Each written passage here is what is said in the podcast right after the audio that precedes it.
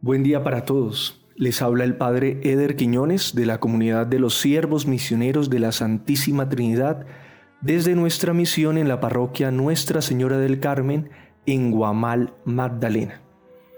Los invito para que dispongamos nuestra vida en este momento de oración, presentemos a nuestro amado Padre Dios un corazón dispuesto para recibir la palabra que nos comunica por medio de su Hijo Jesús y que el Espíritu Santo nos haga tierra fértil. En el nombre del Padre y del Hijo y del Espíritu Santo. Amén. El Señor, que dirige nuestros corazones para que amemos a Dios, esté con cada uno de ustedes.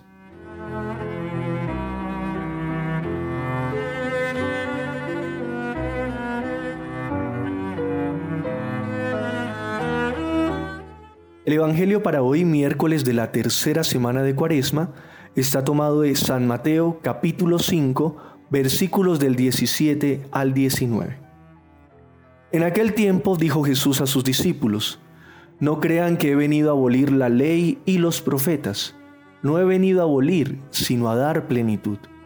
En verdad les digo que antes pasarán el cielo y la tierra, que deje de cumplirse hasta la última letra o tilde de la ley. El que se salte uno solo de los preceptos menos importantes y se lo enseña así a los hombres, será menos importante en el reino de los cielos.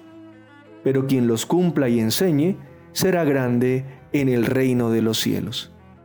Palabra del Señor.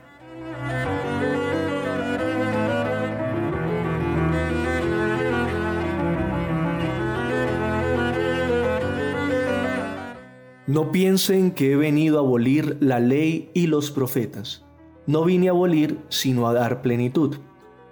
En el segundo domingo de Cuaresma escuchamos el Evangelio de la Transfiguración, donde Jesús resplandeciente como el sol aparece hablando con Moisés y Elías, que son la representación de la ley y los profetas, es decir, la historia de la salvación del pueblo de Israel narrada en el Antiguo Testamento. Esto es nada más y nada menos que la historia de un Dios que ha caminado constantemente con su pueblo. Me pregunto si podría Jesús desvirtuar o restarle valor a esta historia de salvación. En la primera lectura del día de hoy, correspondiente al libro del Deuteronomio, Dios habla por medio de Moisés de la siguiente manera. Israel, escucha ahora los mandatos y decretos que yo te enseño a cumplir Así vivirás y entrarás para tomar posesión de la tierra que el Señor Dios de tus padres te va a dar. Estas líneas nos recuerdan que la ley entregada por Dios al pueblo de Israel es sinónimo de vida, al tiempo que la sabiduría y la inteligencia por la que serán reconocidos por las demás naciones. La sabiduría y la inteligencia de un Dios que está cerca de su pueblo, que camina con su pueblo. Y cuando hablamos de los profetas, nos encontramos con hombres que no hicieron otra cosa que hablar en nombre de Dios, anunciar su mensaje de salvación, recordando al pueblo la ley y el pacto sagrado con el que se comprometieron a vivir con Dios. Cuantas veces se apartaron de la ley de Dios, los profetas estuvieron recordándoles el camino. Si nos damos cuenta, la enseñanza de Jesús se cumple. No se trata de abolir la ley y los profetas, se trata de darle plenitud. Y Jesús es fiel cumplimiento de la ley y los profetas. Me parece que cuando Jesús habla de dar plenitud a la ley y los profetas, se está refiriendo a recuperar el sentido de las cosas.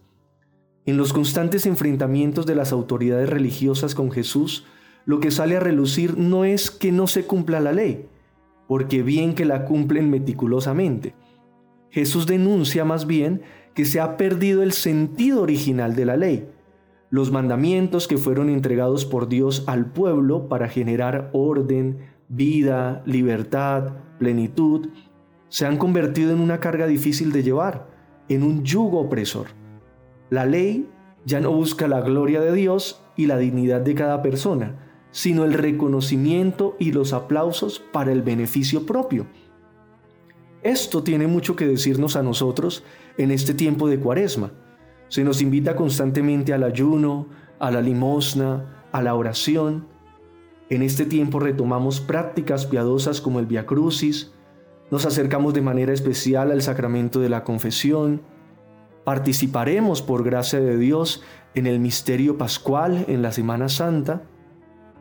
Y todo esto es importante, pero ¿cuál es el sentido? ¿Cuál es la intención? Serán prácticas externas y vacías que no comprometen nuestra vida y la de los hermanos en una verdadera conversión del corazón hacia Dios?